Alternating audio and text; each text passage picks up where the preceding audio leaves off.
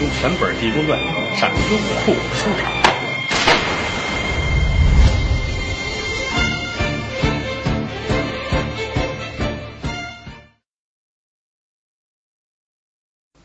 走到这儿，往里边一看，一瞧这屋里边坐着一女的，三十岁上下，三十岁啊，这个体重按现在来说有个二百四十来斤，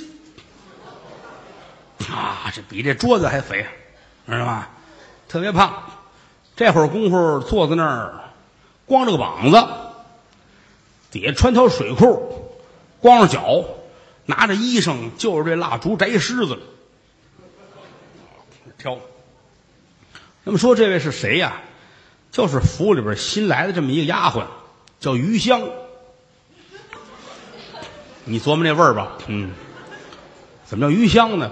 此地人士啊，家里边是杀猪的，他父亲是屠夫，没有多少孩子，就这一闺女，十五岁，这孩子就成熟了。家里边好些个杀猪的伙计，关系都不错。就瞒着他爸爸一个人，后来十六七了，说给他找一人家吧，找了一不错的丈夫啊，这有一外号叫并铁枪。并铁枪什么意思呢？说这个模样看着病病歪歪的，但是啊会武术，手里拿一杆大铁枪，这一打仗什么的有两下子，看着有病叫病铁枪。定好了之后，可是一直没迎娶。到后来越来越大了，他爸爸说：“这得迎娶啊，啊，得嫁出去。”跟病铁枪一说，人家家也有耳闻，说您定的儿媳妇余香，知道吗？怎么了？好，这人缘特别好。那不挺好吗？是挺好，是挺好。咱说清楚了，他们家杀猪的，所有伙计跟这大胖丫头都不错。并铁枪一琢磨，这不要了亲命了吗？这我娶过来哪受得了去？就耽误了这么两年。到后来，这屠夫找着去了。我这闺女，你到底要不要？天天为你朝思暮想。你看现在都吃成什么样了？啊，都没人样那么胖怎么办？干嘛去呢？是不是？并铁枪也没辙，也不好意思说别的。那个犹豫再三，最后屠夫说：“这样吧，你要说娶我闺女，我倒赔庄连，我宁可我多给你钱啊。这有点那个割地赔款、丧权辱国的意思，反正是。只要你要我闺女，怎么都行。”并铁枪一看，嚯，送的东西不少，得了，冲了点东西就认头了。这儿过彩礼，什么连家具啊、屋里应用之物都是人这屠夫买的啊。完事又给了几头猪，这姑爷一琢磨，看在猪的份上，就要了他吧。娶过来了，刚开始这一两个月还算不错，稳当当的是吧？时间一长，可就不是事儿了。他外边有不少相好的，你想啊，肉铺子就十二个，外边还有啊，胡同里边的街坊四邻，反正归了包堆三四十个，都不赖啊。后来有这么一年，黄王开选，这位并铁枪啊要去考武举人，归置好了，这就走。哎呦，余香哭啊，舍不得你走啊，给准备东西吧，弄包袱，早去早回。这里边哈什么都有，裤衩汗摊啊，我小相片这都有啊。嗯，带着吧，想我就看看吧。打发走了，嚯，他这一走，玉香跟屋里边一吹哨，这三十来人都来了。啊，大伙来一排班啊，今儿我来，明儿你来，排的都挺好啊，挺高兴。没想到并铁枪半路途中病在人家客店里边了，一病病了好几天。身上钱也花完了，一算这个日子，如果再到京城的话，那肯定是赶不上了。一琢磨怎么办？得了，我还是回家吧，也就回来了。那个年头也没有电话啊，也没有什么呃通讯的工具啊。我明儿回去了，余香也能准备准备。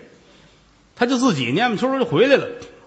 来到家，天都很晚了啊，而且这余香睡觉不关门，为什么呢？你想他那个性格是不是？他怕关上门再叫门不方便，啊！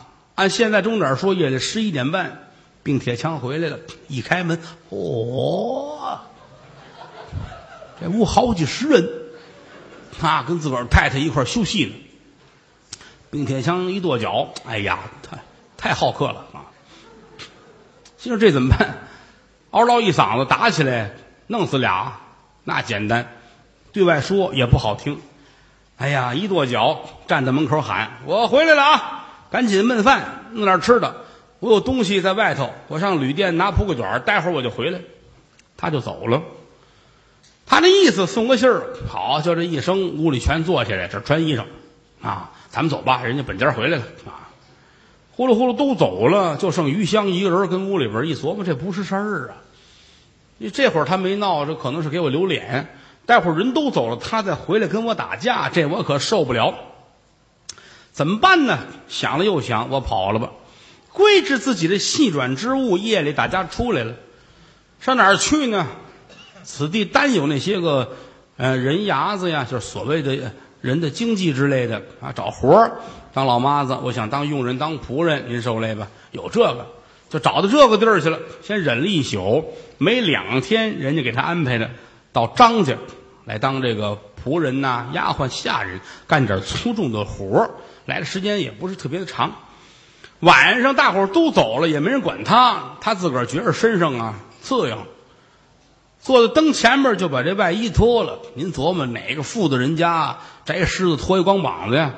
不过话说回来了啊，要是外人瞧见也不知道啊是是个女的，您就知道这位长什么样了。嗯，脱了衣裳之后坐在这儿摘狮子，啊，自个儿摘的心气还挺高，挺高兴，心说宽宅大院，晚上没人打扰，这不赖。我跟这儿啊再熟悉熟悉，过些日子把我那相好的都叫来。啊，我们整个这跨院，我们大伙儿跟这儿啊，幸福生活。嗯，想的挺好。他跟这儿正摘狮子的门口扭着就来了四位，啊，砖头瓦块、钢片、砚台，哥四个来了，站着一看，这都没了，就剩一大爷跟这儿。那说不不，这不是，我看着仿佛像一个女的啊。您琢磨，仿佛看着像女的，就知长什么样了。哎呀，这里边就是这个燕太经有文化啊！这个我我调戏他一下吧啊！我看看什么情况，要成功的话，咱们一块进去，嗯，看看行不行？好，这哥仨门口看着，燕太经就进去了。来在了里边，他转到这个于香的身后，拿手啊，啪，就奔这肩膀这儿拍了一下，啊，啪，拍完了就后悔了。太莽撞，啊！我哪怕迎着脸儿让他瞧见，我说几句话勾搭勾搭他也行啊。我这啪一下子，他一害怕，嗷嗷一嗓子，来帮人出来，怎么弄这玩意儿？很后悔，啪哟！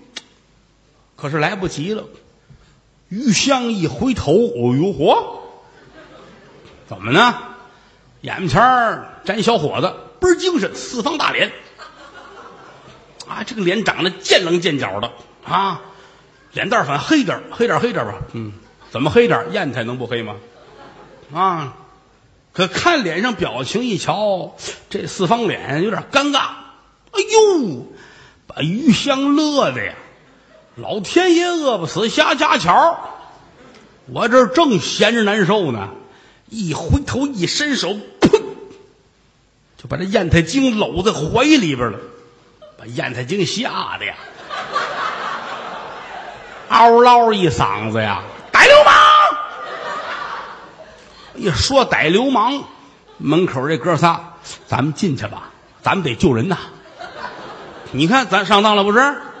万没想到哦，感情这不是个女人，这是个机关暗道啊！消息埋伏这是，咱们进去吧。这仨人全进来了，会往里边一走，把鱼香美的呀，一个哪够吃的？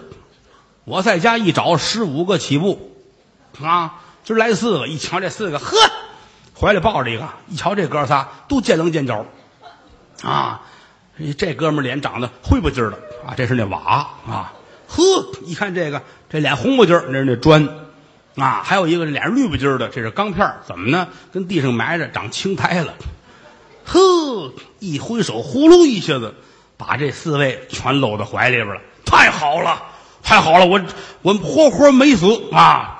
这四位一瞧要亲命了，掉到女流氓手里边了。一个人四个妖精闹了一宿，天光大亮，这四位走了。呵，把玉香乐坏了，太好了！这个地方这是人间仙境啊，世外的桃源，我都没想到啊，人家老张家还养了这么些个，挺好，心气儿也足，特别的高兴。正因为这个事儿，知县大人张德文这才跟罗汉爷说，家里边是反正砖头瓦块也不知是什么闹，您看您手里您您是 活佛，您给抓一下吧。和尚乐了，这不叫事儿啊，不叫事儿。那个，那一会儿一会儿天黑了，你跟我走。用全本《地中传》上优酷书场。